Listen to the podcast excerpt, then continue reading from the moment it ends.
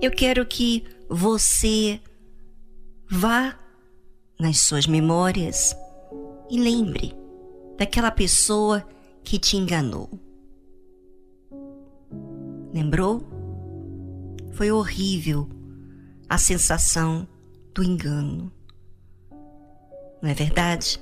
Não há como esquecer essa situação marcante que sofremos, não é? Pois é. Quando sentimos traídos, nós temos mais dificuldade de crer na pessoa, pois ela passa a não ser mais digna de confiança. Não é assim que tratamos? E sempre quando olhamos para a pessoa, nos lembramos das falhas que ela cometeu conosco, não é? Agora imagine você se trair, se enganar, se iludir, mentir para si mesmo. Parece que isso não é possível. Só que não. Deus fala o seguinte: Enganoso é o coração, mais do que todas as coisas, e perverso. Quem o conhecerá? Jeremias capítulo 17, versículo 9. Enganoso coração? Que isso? Como é que o coração é enganoso? Você pergunta. Se é lá aonde vêm as emoções, de lá que vêm os gostos, os sonhos, os projetos e escolhas. E é lá que decide o que é mais importante, certo?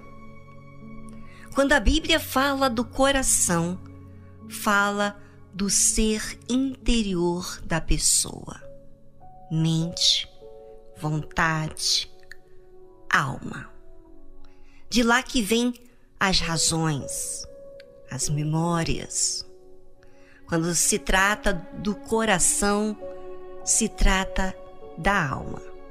Também aponta aquilo que somos inclinados, aquilo que temos mais tendência que nos induz. É lá do coração que se projeta, deseja, cobiça. E é de lá que vêm as emoções fortes, como as paixões e adrenalina. Então, ouvinte, está conseguindo visualizar o seu ser aqui, a sua alma? Pense nessa sua alma que está ligado à sua vontade, mente, quer dizer, aquilo que você alimenta lá no mais íntimo da sua cabeça, da sua memória, que você dá razão, aponta a direção da onde você quer chegar. E é a alma, é algo muito profundo e que você precisa observar para conhecer e lidar com ela, de forma que a salve dos perigos que ela te leva. Mas o pior é quando nós mesmos nos traímos, nos iludimos. E como isso pode ser possível? Você pergunta. É possível se você observar bem as suas escolhas, falas que você diz a si mesmo, defesas, vontades. Você vai se dar conta que você não é tão bonzinho assim como pensa. Porém, a maioria das pessoas que não se dão conta que são malzinhos, porque elas observam mais as qualidades, as coisas que elas fazem bem, a caridade e etc.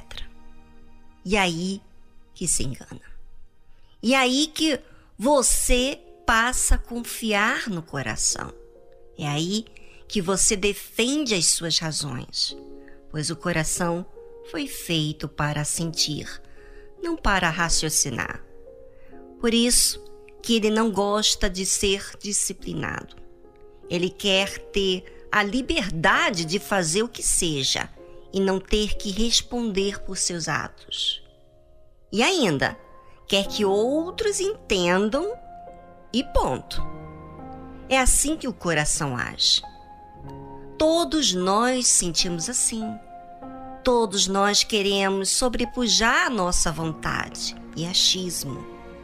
E muitas vezes, quando ouvimos a verdade, aquela verdade é uma ofensa. Não é real, porque as nossas emoções nos convencem de que estamos certo, que estamos agindo bem. Então, a verdade não passa a ser a verdade que é, mas porque a emoção convence que não é assim daquele jeito. Ah, você deve estar tá aí lembrando de situações que você falou para você mesmo. Ou seja, a emoção não aceita correção.